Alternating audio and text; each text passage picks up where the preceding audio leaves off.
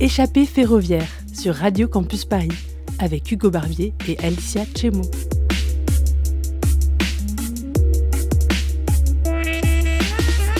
Bonjour à toutes et à tous, bienvenue sur Échappée ferroviaire, votre émission qui part à la redécouverte de l'île de France par le train. Déjà, chers auditeurs, bonne année 2024. Effectivement, c'est notre premier épisode de l'année 2024. Et euh, pour ce premier épisode, on vous propose de faire une compilation des derniers épisodes qu'on a fait pendant la saison 1 d'Échappée ferroviaire. Alors tout de suite, je vous laisse avec Philippe Rinson, qui était l'organisateur, le gestionnaire d'un vélo-rail. Il va vous expliquer tout ça. Je vous laisse avec la suite. Bonjour, je suis avec Philippe Rinson. Bonjour. Et on est ici pour faire du vélo-rail. Vous avez créé cette société euh, il y a un an maintenant C'est ça, oui. Euh, c'est ça. Euh, c'est un, un, changement de vie d'une certaine façon, puisque j'étais plutôt dans l'électronique dans une entreprise dans le Loiret. Et j'ai suivi ma passion ferroviaire pour, pour essayer de faire partager au plus grand monde une ancienne voie ferrée qui parcourt des paysages que moi je trouve superbes. Donc on est en Essonne ici pour faire du vélo-rail et c'est ce qu'on a fait tout à l'heure. Donc on a vraiment découvert un parcours euh, qui était apaisant pour nous qui venons de Paris, euh, très différent. Euh, vous avez commencé du coup il y a un an? Comment est venue l'idée de faire ce vélo-rail qui oh, moi, je suis passionné de ferroviaire depuis aussi, aussi longtemps que j'ai des souvenirs. Donc, c'était assez naturel qu'à un moment donné, j'en fasse, j'en fasse, je fasse de ma profession ma passion et vice versa. le le, changement, c'est qu'en fait, euh, cette voie ferrée euh, qu'on parcourt maintenant à Vélorail euh, a été fermée il y a déjà très longtemps, en 69, et elle se dégradait d'une certaine façon, et j'ai profité d'un moment dans ma vie professionnelle où il y avait possibilité de changer pour me consacrer à plein temps à ce projet et obtenir progressivement les, les, différentes autorisations qui m'ont permis d'ouvrir l'année dernière un premier parcours de 6 km et la concession totale euh, faisant 12 km, et ben cette année on a ouvert, ouvert le second parcours de 6 km. Donc vous avez vraiment repéré l'endroit euh, comme ça par hasard et finalement... Ça faisait très longtemps que je repérais des endroits sans même en avoir conscience. Euh, et, cette voie ferrée, elle a une particularité, c'est qu'elle est dans le sud Essonne euh, et qu'elle parcours des paysages très naturels, très, très relativement sauvages, euh, ce qui est une chose rare en fait dans l'Île-de-France. Euh, il y a très peu de voies ferrées qui ont tous les, toutes les cases à cocher qui sont abandonnées, parce que pour faire du vélo-rail, il ne faut pas qu'il y ait des trains qui passent dessus. Euh, elle est euh, dans, sur un parcours où il y a assez peu d'habitations, pas trop d'usines, euh, donc quelque chose d'assez d'assez sauvage, et également qu'elle ne franchisse pas des routes à trop grande circulation, parce qu'on ne peut pas, pour des raisons de sécurité évidentes, croiser des routes et faire des passages à niveau trop difficiles à franchir. Donc elle, avait toutes les cases à cocher. Et puis accessoirement, moi je suis du, nord du département de l'Essonne, plutôt de, de Palaiseau. Euh, et ça me permettait de, venir au travail dans mon nouveau bureau, entre guillemets, euh, avec les oiseaux et les arbres, euh, assez facilement tous les matins. D'ailleurs, vous n'êtes pas tout seul pour faire tout ce travail. Vous êtes avec une autre personne Oui, c'est ça. On est deux, à, avoir, l'énorme prétention de vivre de cette activité. Euh, euh, moi, je suis passionné de ferroviaire. Gaëtan, qui euh, a rejoint la société en juin de l'année dernière, donc un peu avant qu'on ouvre vraiment, lui est de la vallée et il est passionné de vélo et de mobilité de façon générale. Et donc, donc voilà, on, est vraiment très heureux de travailler sur, ce, sur ce sujet et d'offrir au plus grand monde la possibilité de faire un tour en vélo. Rail. Parce que ce qui m'étonnait le plus, en fait, c'est que vous avez aussi conceptualisé les euh, vélo-rails. Oui, alors ça c'est presque par accident euh, parce que en fait entre le, début de l'idée de dire bon bah sur cette ancienne voie ferrée on va faire quelque chose et le moment où vous pouvez vraiment faire quelque chose, vous n'êtes pas vraiment euh, maître du temps, c'est-à-dire que euh, il y a des grands organismes comme la SNCF, comme les collectivités qui doivent discuter ensemble, se mettre d'accord, ensuite vous passez ou passez l'exploitation à quelqu'un et, euh, et, et, ces, échelles de temps, euh, vous les maîtrisez pas trop. Donc en fait, j'ai eu à un moment, en gros un an, pendant lequel moi j'étais prêt, mais je ne pouvais pas travailler sur le projet à proprement parler. Et je me suis dit que c'était parfait pour développer des, des vélorails justement qui correspondent mieux à mes attentes que ceux qui existaient. Il y, a une soixantaine de vélorails en France, donc il y a déjà des engins qui existent, qui sont homologués. mais un an, c'était pile le temps qu'il fallait pour, pour mettre au point quelque chose qui correspondait mieux à ce que j'espérais ou j'attendais du vélo. Vous êtes tout seul à faire ça, en tout cas deux à faire tout ça, et c'est impressionnant. Merci. Euh, oui, c'est non, c'est beaucoup, c'est beaucoup de travail, mais euh, euh, le vélo-rail est très dépendant quand même de des conditions météorologiques. Donc là, ce matin, effectivement, il faisait pas très très chaud, donc en faisant de l'activité, ça va. Mais par exemple, l'hiver, aller faire un tour de vélo-rail, c'est quand même pas forcément un énorme plaisir quand il fait pas beau, qu'il fait froid et qu'éventuellement il pleut. et donc, on ne peut ouvrir de toute façon que 8 à 9 mois dans l'année. Donc il y a 3 mois pendant lesquels on est en mode mode hivernage et non pas hibernation. Parce que l'hiver, il y, a des...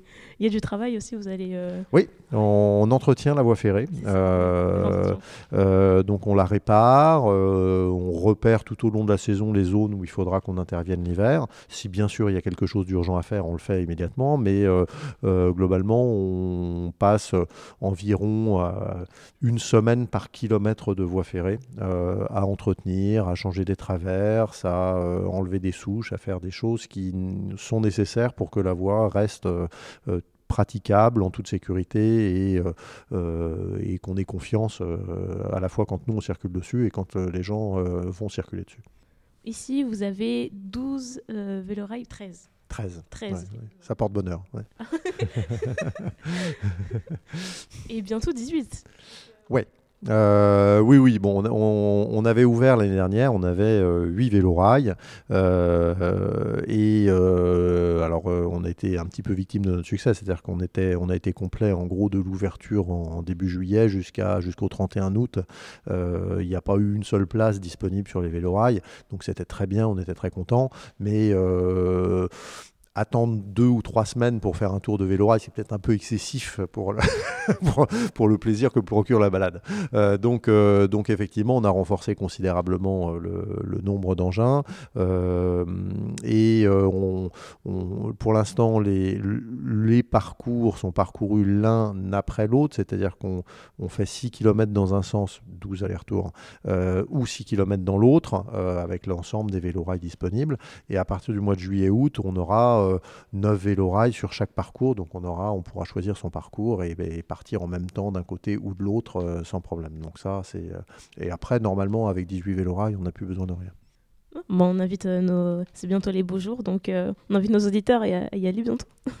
eh ben, écoutez, si vous avez apprécié, je pense que vos auditeurs apprécieront aussi. Je voulais revenir par rapport au parcours qu'on a effectué nous ce matin. Donc nous, on a effectué un parcours en direction de Méryville. Oui. Donc par rapport à ce parcours-là, on, en fait, on traverse vraiment plusieurs types de paysages déjà. Ce qui est intéressant, c'est que déjà, ça n'a complètement aucun rapport quand on commence, par exemple, notre parcours, si on vient euh, de Paris, de la métropole, c'est une, enfin, une fracture, euh, mais du coup, ça, on ressent vraiment un véritable plaisir à, faire, enfin, à conduire presque notre propre petit train, j'ai envie de dire. Et donc, on traverse des paysages euh, avec des feuillus, des pins, aussi des résineux. On traverse aussi des paysages avec du grès. Euh, est-ce qu'il y a, d'autres choses aussi? On traverse aussi. Euh, on longe aussi euh, la, Juine, c'est ça? C'est-à-dire C'est ça, oui. C'est la, la, la, vallée, c'est la vallée qui donne son, enfin la rivière qui donne son nom à la vallée et qui a été empruntée par cette voie ferrée. Et c'est un, on va dire, c'est un concentré euh, sur les 12 km que, dont on dispose, c'est un concentré d'une de, très très grande variété de paysages. Euh, je dirais, on a à la fois de l'histoire, euh, on a de la nature et du coup euh, euh, on a presque trop de choses à raconter euh, pour le parcours, pour la durée du parcours. le paysage qui va vers Méréville, c'est un paysage entre guillemets d'ascension de vallée, c'est-à-dire qu'on on passe progressivement du fond de vallée, de zones humides, vers, vers le plateau de la Beauce. Donc on escalade progressivement les différentes strates géologiques et donc on a la végétation qui évolue progressivement avec ce, avec cette ascension. On a aussi le plaisir de ce côté-là de parcourir un, très bel ouvrage d'art qui est un viaduc euh, qui a été construit donc en 1905 à la création de la ligne.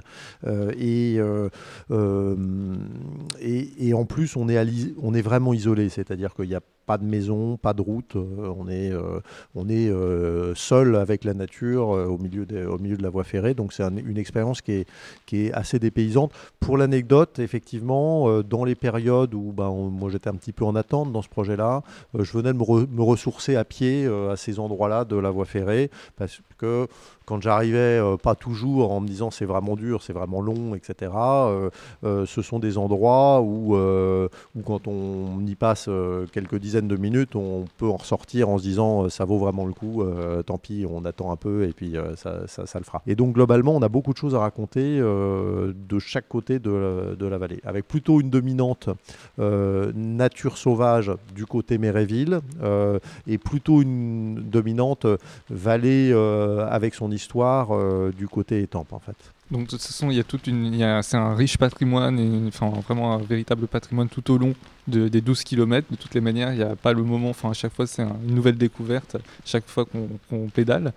Euh, mais est-ce que sur ces 12 km là, est-ce qu'il y avait quand même un point que vous préférez par rapport aux autres ou vraiment vous avez ah, c'est dur de répondre parce qu'il y a beaucoup de points. Euh, alors, comme on a changé, comme on a réparé la voie, on a passé beaucoup de temps à chaque endroit en fait. Mais euh, euh, le, viaduc est quand même un, point où, la vue se dégage à gauche et à droite. L'ouvrage d'art est magnifique, donc c'est quand même, même si on passe dessus, on, on ne peut que deviner ces arches qui sont en dessous. Mais il, reste, il reste que c'est certainement le point d'orgue de la, de la promenade. Après, après, il y, a beaucoup d'endroits euh, qui sont des endroits plus intimes, c'est-à-dire des endroits où on va être par exemple entouré de végétation. On passe quasiment dans des tunnels de verdure à la belle saison. Euh, et ça, c'est des moments quand même un peu, euh, voilà, où quand il fait très chaud, on se retrouve au frais dans un tunnel de verdure. Euh, voilà, c'est des endroits, moi, qui me, qui me, qui me parlent. Euh, il y a aussi des endroits où on est entouré de lichens, parce que nous, nous circulons sur la voie ferrée, mais euh, nous sommes les seuls à franchir cette, cette voie ferrée. Et du coup, il n'y a pas de piétons, le sol, les sols ne sont pas abîmés. Donc, on a des endroits qui sont recouverts de lichen ou de mousse. ce sont des endroits qui sont particulièrement enchanteurs, je trouve. Voilà. Mais en trouver un, ça serait certainement le viaduc. En trouver des endroits charmants euh, où on ressent des émotions, il y en a beaucoup, beaucoup. Il y a plusieurs départs aussi pour effectuer le, vélo rail. Donc, euh, par rapport aussi à ces départs-là, est-ce que vous pensez, enfin, est-ce que vous avez euh, une préférence entre euh, à conseiller aux auditeurs le matin, le, en, début de soirée, l'après-midi? Ah, C'est difficile parce que si, je dis, si je dis qu'il y en a un à éviter. Euh, non, mais, euh, non, moi j'aime beaucoup le départ du matin. C'est c'est celui où il y a la lumière, il y a, une lumière du matin qui est, qui est très sympa. j'aime aussi celui de, de fin d'après-midi à 16h15 parce que alors moi je vous parle, là, nous, nous ne sommes pas promeneurs, nous ne sommes pas à bord des vélorails, mais globalement, c'est la fin de journée, donc on est, euh, on est, on n'a rien après. Euh, donc s'il faut consacrer euh, un peu plus de temps avec les gens pour discuter, pour échanger sur l'histoire de la voie, etc., on est très disponible. 13h45, c'est c'est le départ de début d'après-midi. Celui-là est plus ensoleillé, donc quand il fait pas très très chaud comme aujourd'hui, c'est celui qui est certainement le plus agréable agréable. Euh, mais j'ai une petite. Euh, voilà, je, préfère celui de 10h et celui de 16h15 pour être tout à fait honnête. Et euh, bah, tout au long du, circuit, quand on a, pu effectuer, nous, c'est pas forcément plat. Il y a des petits virages, il y a des pentes avec 1%, c'est ça, apparemment Ouais, c'est ça. Donc, mais il faut pas oublier que quand on est à bord de ces vélos-rails, il y a l'assistance électrique. Donc, en fait, on peut quand même effectuer ce parcours de manière, euh, enfin en famille déjà, oui, mais c'est même, c'est même, la, grande majorité de nos visiteurs. Ce sont souvent des familles, souvent des groupes d'amis ou des groupes de collègues également, mais euh, souvent des familles avec souvent trois générations également à bord. C'est-à-dire qu'on a souvent les grands-parents, les parents, les enfants. Euh, c'est vraiment transgénérationnel comme activité. Alors on a aussi euh, les grands-parents avec les petits-enfants, ça c'est assez fréquent. Et heureusement qu'il y a l'assistance électrique parce qu'effectivement ça monte et ça descend sans arrêt. même quand c'est censé être plat là, en fait, la voie ferrée n'est pas plate, c'est-à-dire qu'elle fait une montée, une descente. Il faudrait des efforts assez élevés si jamais il n'y avait pas l'assistance électrique. Tout au long du parcours, on peut voir aussi des, traces et des indices de, l'ancienne activité euh, ferroviaire. On a vu par exemple des panneaux de signalisation, il y a aussi euh, des espèces de poteaux où il y avait euh, des anciens poteaux électriques aussi sur les abords des voies. Donc il y a plein de petits indices aussi à vérifier, même sur quand on est arrêté, on peut vérifier aussi par rapport au, aux, traverses. Il y a des indices aussi historiques, c'est ça? Enfin, on, on, peut faire un peu d'archéologie ferroviaire sur cette voie. Oui. alors on, en découvre encore, euh, alors de moins en moins parce qu'on commence à bien la connaître. Euh, mais là, par exemple, cet hiver, euh, profitant du fait que la végétation n'avait plus de feuilles, on a découvert des choses qu'on n'avait pas vues, notamment des poteaux kilométriques, c'est-à-dire des endroits où on mettait tous les kilomètres, il y avait ce qu'on appelle le PK, donc PK 63, PK 64. Donc des fois, il y avait des poteaux qui les signalaient. Euh, et on a découvert qu'on pensait qu'il y avait que deux poteaux qui avaient survécu euh, tout au long des années. On en a trouvé un troisième, comme ça, euh, au gré de l'hiver. Et, effectivement, c'est une ligne qui est restée assez dans son jus. C'est-à-dire qu'elle a été fermée en 69 à la circulation ferroviaire. Et à partir des années 80-90, il n'y a plus de trains d'entretien qui sont passés. Et donc, globalement, entre 69 et maintenant, elle a été un petit peu mise dans la neige carbone d'une certaine façon. C'est-à-dire qu'on la redécouvre avec effectivement des poteaux télégraphiques euh, avec des isolateurs en verre. On retrouve euh, euh, les traces en fait de l'ancienne activité telle qu'elle s'est arrêtée à, l'époque. Donc c'est un petit peu un voyage dans le temps aussi. Enfin, en tout cas, il y a un peu d'émotion à, la parcourir. Et par rapport aussi, vous avez les 12 km actuellement dans le futur, peut-être à long terme, il y a aussi d'autres projets qui pourraient être euh, mis en place par, euh, C'est encore tout neuf. Donc, euh, alors moi, je manque jamais de projet, hein, euh, mais euh, c'est encore tout neuf. Je pense que là, le vélo rail, on a plein, encore plein d'idées. C'est-à-dire qu'on fait des animations pour Pâques, pour Halloween, des choses comme ça. on pense que ça serait sympa de pouvoir pique-niquer sur le viaduc. Donc, on a, on a plein d'idées de choses qui pourraient être agréables à faire. après, après, moi, je rêve quand même un petit peu de train aussi, et, et je pense que si, si, sur cette ligne, il y avait la possibilité de mettre à temps partagé, c'est-à-dire des jours où il y a des vélorails et puis des jours où il y a un train touristique, oui, ça serait, euh, ça serait super. Euh, euh, mais pour l'instant, l'état de la voie ne le permet pas. Il y a, il y a, quand même d'assez gros travaux à faire pour, pour pouvoir circuler en, en, sécurité avec un train. Pour les auditeurs, aujourd'hui, il n'y a pas encore de train touristique, mais il y a bien les vélorails. Donc, on peut faire du vélorail euh, jusqu'à début. Jusqu'aux vacances de la Toussaint, jusqu'à la fin des vacances de la Toussaint. Euh, après, si la condition météo le permet, on peut encore prolonger de quelques week-ends. Mais globalement, on commence à ouvrir euh, là euh, pour, les, pour avril. donc on a ouvert le 8 avril. et on fermera début novembre avec la fin des vacances de la Toussaint. sachant que l'idée, c'est d'être ouvert tous les jours quand ce sont les périodes de vacances scolaires. et d'être ouvert les week-ends et un jour de la semaine pendant que pendant que les enfants sont à l'école. Donc euh, par rapport euh, à ces vélorails, au niveau de la réservation, est-ce qu'il faut réserver à l'avance? Ah oui, oui, c'est très très très très conseillé, et d'autant plus que vous venez de loin, parce qu'on euh, n'a qu'un nombre de, de vélorails limité, et donc s'ils sont tous réservés, bah, vous ne pouvez pas partir. Donc la, la, réservation est est quasi obligatoire en fait euh, parce qu'on est quand même assez souvent complet. Euh, donc, euh, donc effectivement, elle se fait par le site internet qui s'appelle vélorail-de-la-juine.fr et à ce moment-là, à ce moment-là, comme ça, on a les disponibilités, les horaires et, et, la simplicité et l'assurance que si vous venez, vous pouvez partir.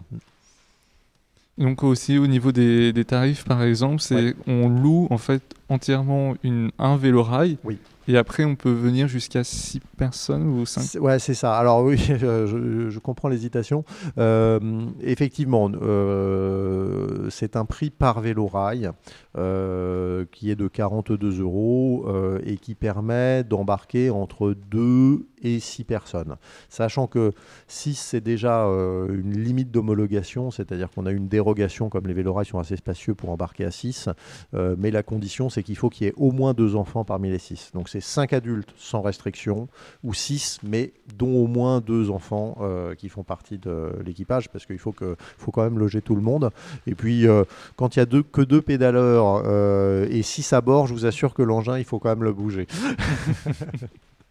Donc on vient entre amis, en famille, enfin avec plein de possibilités de, de venir partager oui, et puis la, hum, euh, on, peut venir pour le vélo rail, mais il y a des tas de choses à faire dans la vallée. Euh, il y a le domaine départemental de Méréville, euh, il y a des villages comme Sacla qui sont charmants, qui ont un passé gallo-romain. il y a bien sûr Étampes qui est à proximité avec une base de loisirs, etc. Donc globalement, il il y a de quoi faire dans la vallée pour venir au moins la journée et voir le week-end. Eh ben, c'est ce qu'on encourage. On encourage tous nos éditeurs à faire, c'est découvrir la merveilleuse vallée de l'Étampois avec euh, la Juine et évidemment faire le vélo rail parce que c'est une expérience incroyable à deux pas de chez vous en Ile-de-France et euh, peut-être bientôt aussi dans un futur proche accessible avec euh, le RER e et depuis le train, ça sera. Ouais, on travaille. Alors, euh, on travaille avec les collectivités pour pouvoir partir des tempes. Aujourd'hui, on part du point milieu de la ligne, qui est pas, qui nécessite quand même qu'on vienne en voiture hein, pour arriver. et on travaille, on travaille pour pouvoir partir des tempes, ce qui permettrait, ce qui permettrait également effectivement de venir en RER e et de voilà d'exploiter plusieurs modes euh, ferroviaires euh, dans la journée, dont un euh, à pédale. Est-ce que vous avez un dernier mot à dire à nos auditeurs oh, bah, Nous, on est toujours ravis d'accueillir effectivement tout le monde et notre plus belle récompense c'est quand on voit des gens arriver un petit peu avec le stress de la semaine avec l'autre voilà qui sont qui sont pas complètement détendus et après un tour de vélo rail en général ils sont beaucoup plus rayonnants et souriants et ça c'est une énorme récompense pour nous et on est ravis de les accueillir. Bah, merci beaucoup. Merci beaucoup de nous avoir invités et d'avoir consacré du temps pour nous, pour l'interview. Merci.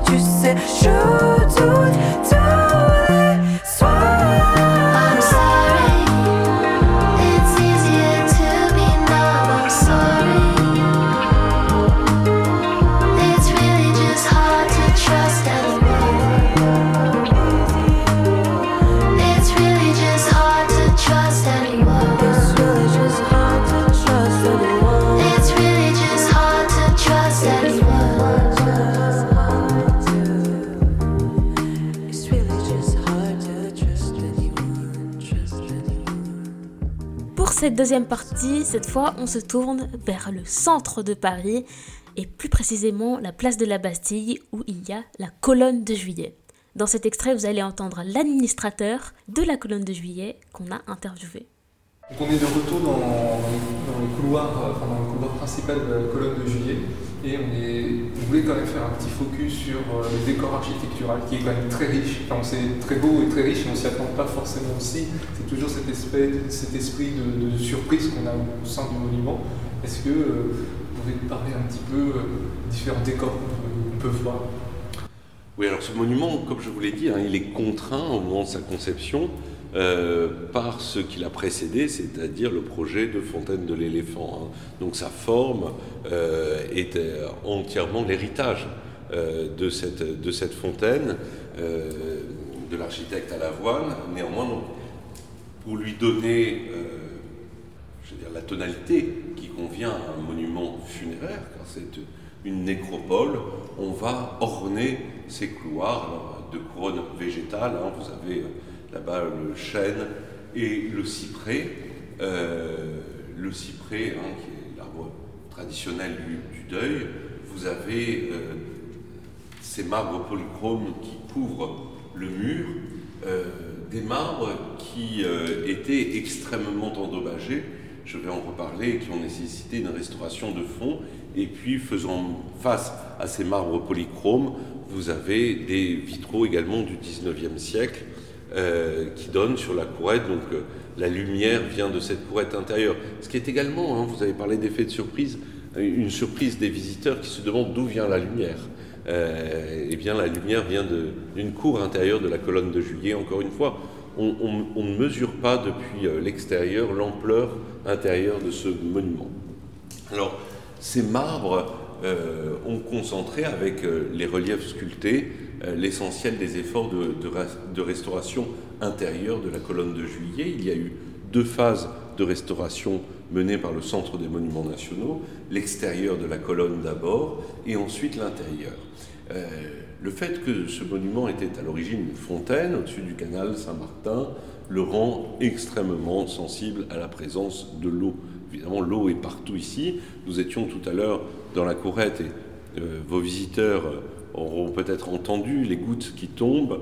Lorsque nous sommes dans les caveaux, nous avons euh, ces départs euh, de conduite d'évacuation et, d'adduction des eaux dans lesquels on entend également euh, l'eau goûter. Et ces décors de marbre avaient énormément souffert de la présence de l'eau, d'autant plus qu'ils avaient été couverts d'une sorte de vernis protecteur qui maintenait l'eau à l'intérieur du marbre. Et donc il euh, s'était euh, beaucoup dégradé, désagrégé. Alors pendant la phase de restauration, euh, nos restaurateurs ont souhaité évidemment avec l'établissement conserver le maximum de marbre d'origine. Et vous voyez encore hein, les traces de cette dégradation. Vous voyez combien le marbre a éclaté, s'est fissuré, s'est désagrégé par endroits. Mais effectivement, on a essayé de conserver le maximum de plaques d'origine. Oui, c'est vrai que durant tous euh, nos épisodes et tous les interviews qu'on a fait, la restauration, la conservation de nos monuments, c'est quelque chose de très important et de continuel. Les, contraintes d'ici, c'est que devait y avoir une fontaine, donc on a les conditions de l'eau qui viennent euh, compliquer un peu la restauration. Oui, et puis euh, donc le, monument a ouvert au public en octobre 2021. Euh, donc il y a maintenant un peu plus d'un an, c'était un, souhait du président du Centre des Monuments Nationaux, Philippe Bellaval, qui voulait rendre ce monument au public. Euh, derrière cette ouverture, il y avait aussi, donc c'est un monument à, fort portée symbolique, et il était normal euh, que, les visiteurs puissent venir découvrir la richesse de ce monument. il y a aussi, puisque nous parlons de restauration, et d'entretien, euh, l'idée que le monument ouvert au public, il est forcément mieux entretenu qu'un monument fermé. Euh, puisque euh, effectivement on ne va pas laisser des choses se dégrader alors qu'on sait qu'on a présence de public, que les agents du Centre des Monuments Nationaux sont régulièrement sur place et notent et les dégradations et les dysfonctionnements. Là, il avait fermé dans les années 80 ce monument, il n'était plus ouvert depuis, hein, donc depuis près de 40 ans, et personne n'a noté les dégradations. Donc, le travail de restauration derrière a été colossal. Alors qu'aujourd'hui, l'entretien au quotidien, et ça c'est extrêmement important, permet une meilleure préservation du monument. Alors nous allons emprunter un escalier relativement étroit, un escalier de pierre, euh, qui nous conduit au centre de, la colonne de juillet. Euh, il faut savoir que cet escalier a un frère jumeau de l'autre côté, qu'on ne voit pas évidemment puisqu'il est muré, puisque dans le, projet euh, d'Alavoine pour l'éléphant de la Bastille, on devait également pouvoir accéder dans l'éléphant. Donc il y avait deux escaliers qui subsistent toujours, un seul est aujourd'hui fonctionnel pour nous amener dans le cœur de la colonne de juillet. Donc nous sommes là au, pied de cet escalier de bronze qui nous permet de voir la structure de la colonne de juillet elle-même. Donc j'allais dire que jusqu'à ce cercle-là, on est sur la substructure de l'éléphant et après on est véritablement sur le monument édifié dans les années 1830 euh, pour commémorer les Trois Glorieuses. Euh, ce qui nous frappe tout de suite, d'abord, c'est euh, l'ampleur à nouveau de cette colonne, c'est-à-dire qu'elle est entièrement en bronze. Et vous avez 206 marches de bronze également qui nous conduisent au sommet de la colonne. Euh, le public est, admis hein, à, voir cet escalier absolument extraordinaire. On est sur une architecture entièrement métallique, euh, ce qui est, j'allais dire, très tôt, hein, au 19e siècle, dans ces années 1830. Et euh, malheureusement, nous ne pouvons pas autoriser le public à gravir l'entièreté de cet escalier. Pourquoi?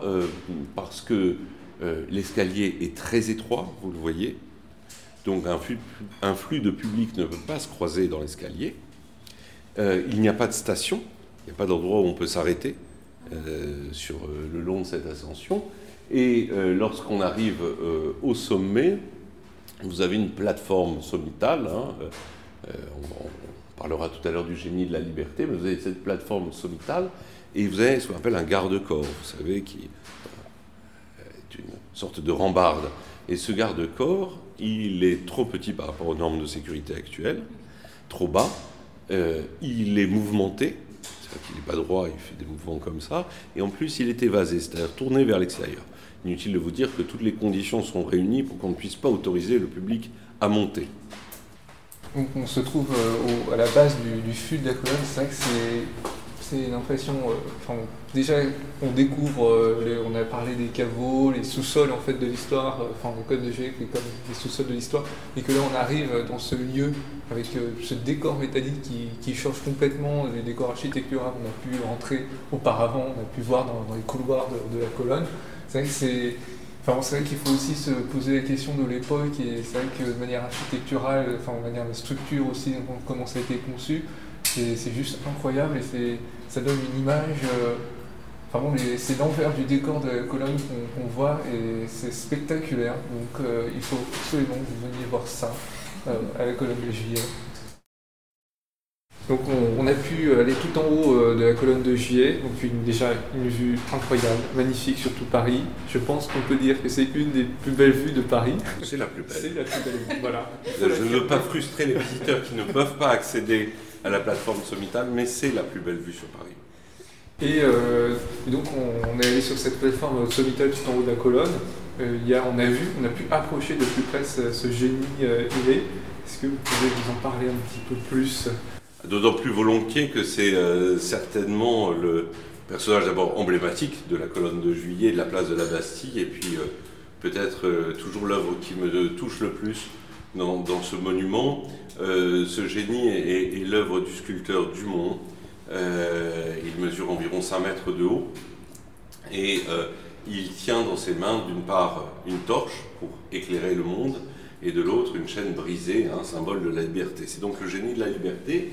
Il est intéressant parce que c'est une des rares représentations artistiques de, de la liberté sous les traits d'un homme. et puis, parce qu'il a été critiqué au moment de son installation. Pourquoi Parce que, je vous l'ai dit tout à l'heure, pour, Louis-Philippe, ce monument devait euh, vraiment marquer la fin du temps des révolutions.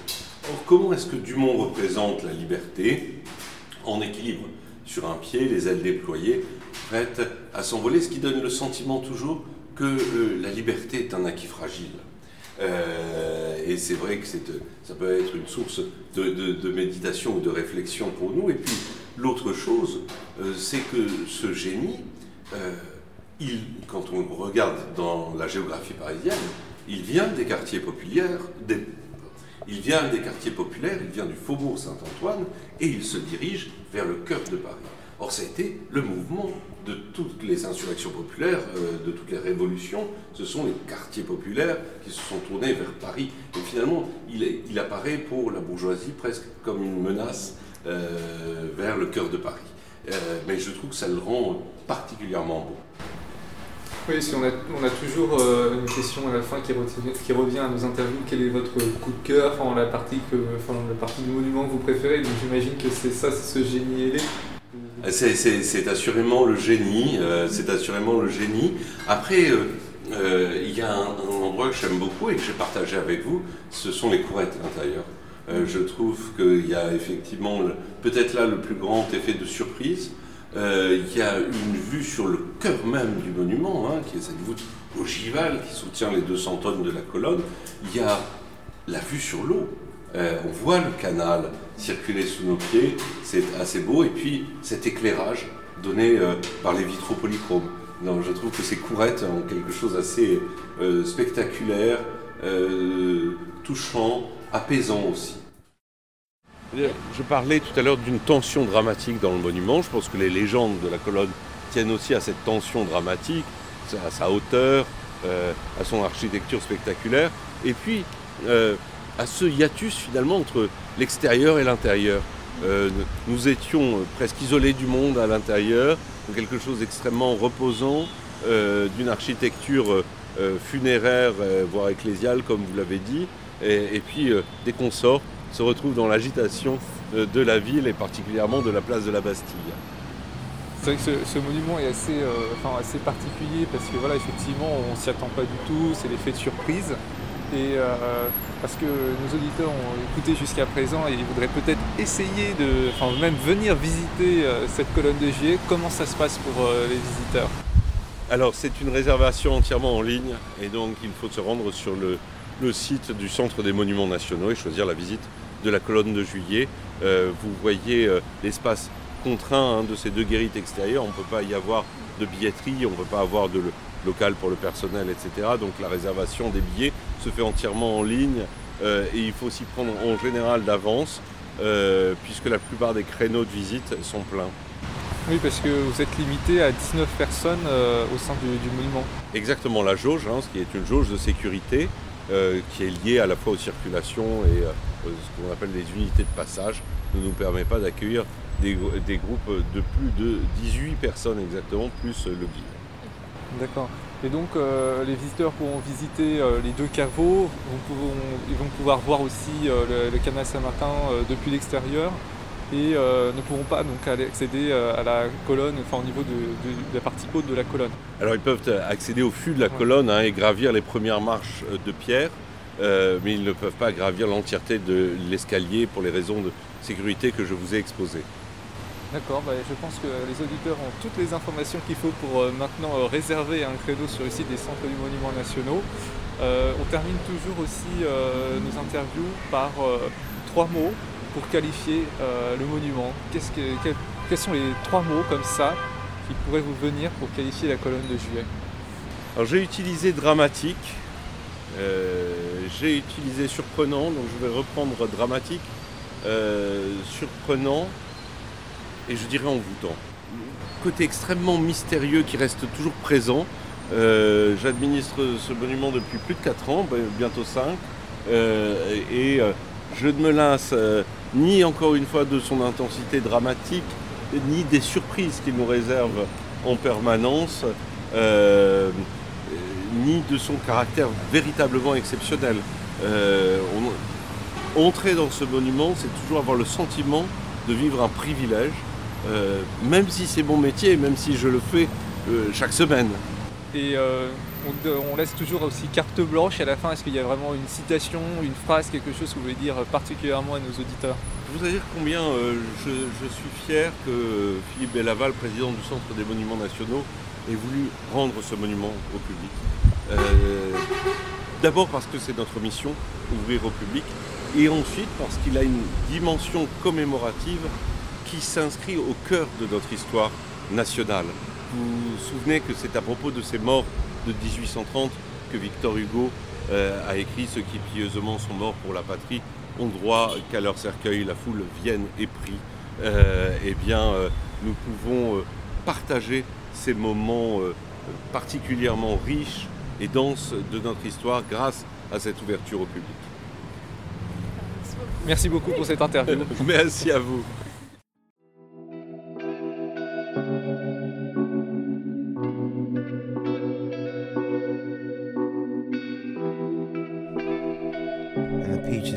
That you could sell for me. What do you think my brain is made for? Is it just a container for the mind? This great gray matter.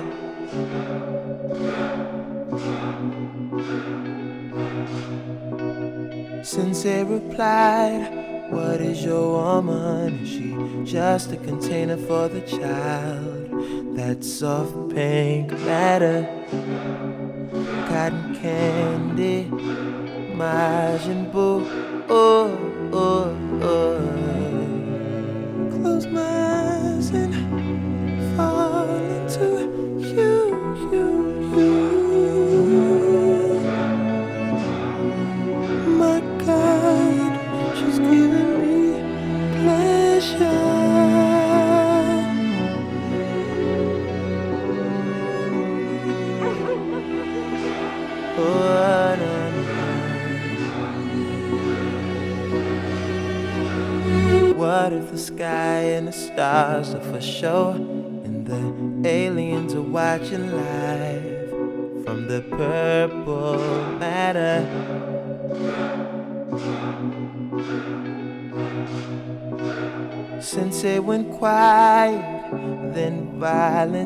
we sparred until we both grew tired.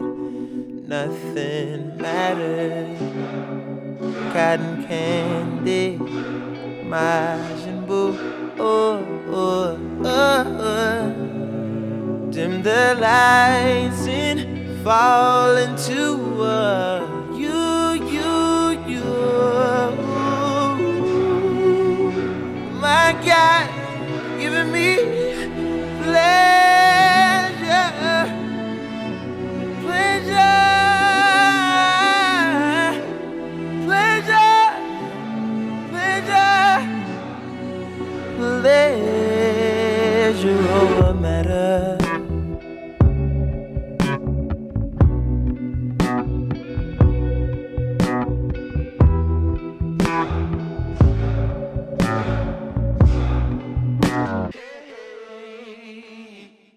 You've been gone, I've been having withdrawals.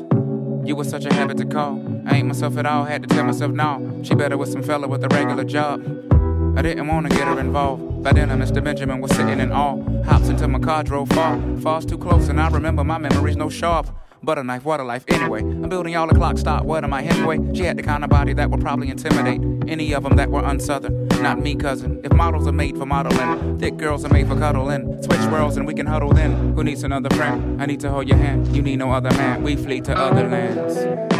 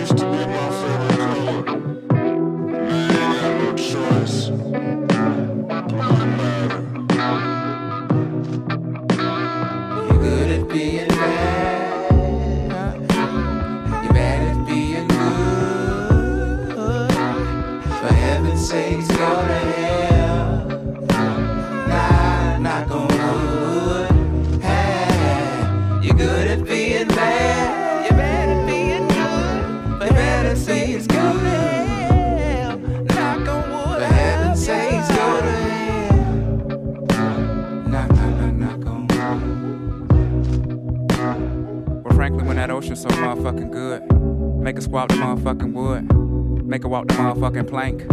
Make her rob a motherfucking bank with no mask on and arrest a revolver. Pour cette troisième et dernière partie, on vous propose un autre extrait de l'épisode du château de Monte Cristo où Frédéric Lurol nous a accordé une très belle interview. On vous laisse avec la suite. Il a écrit plus de 300 volumes, hein, Dumas, donc c'est une œuvre considérable. Alors quand on parle de volume, on ne parle pas de titre. Euh, parce que certains, certains titres contiennent euh, deux ou trois volumes. Donc, euh, mais c'est considérable, c'est vraiment... et ça comprend les romans, les pièces de théâtre, les nouvelles, les poèmes. Il s'est essayé à la poésie, c'était pas forcément une grande réussite, contrairement au, au reste. Mais voilà, c'est une œuvre considérable. Il avait une imagination débordante et une force de travail qui était inouïe. Alors on dit que Dumas avait euh, beaucoup de porte-plumes, euh, c'est-à-dire quelqu'un qui travaille pour lui. Mais moi je dirais des documentalistes, oui, euh, en fait, ils écrivaient une première trame, ils faisaient des recherches euh, sur le plan euh, géographique. Quand ils voulaient faire en sorte qu'une scène ait lieu à tel endroit et qu'il fallait décrire cet endroit, il fallait effectivement connaître l'endroit pour en parler. Donc ça, il avait effectivement des gens, des, des porte-plumes qui faisaient ce premier travail. Mais ensuite, Dumas réécrivait tout par-dessus. Et c'est là qu'il faisait du Dumas, euh, si vous me permettez l'expression. Parce que vous lisez un livre d'Auguste Maquet, qui était un de ses principaux euh, documentalistes. Euh, quand vous lisez une œuvre d'Auguste Maquet, malheureusement, vous vous ennuyez un petit peu. Vous lisez une œuvre de Dumas qui est un peu du même acabit, dans la même période, avec la même thématique, entre guillemets. Là, vous vous enflammez et vous n'arrivez pas à à, arrêter votre lecture, vous allez jusqu'au bout.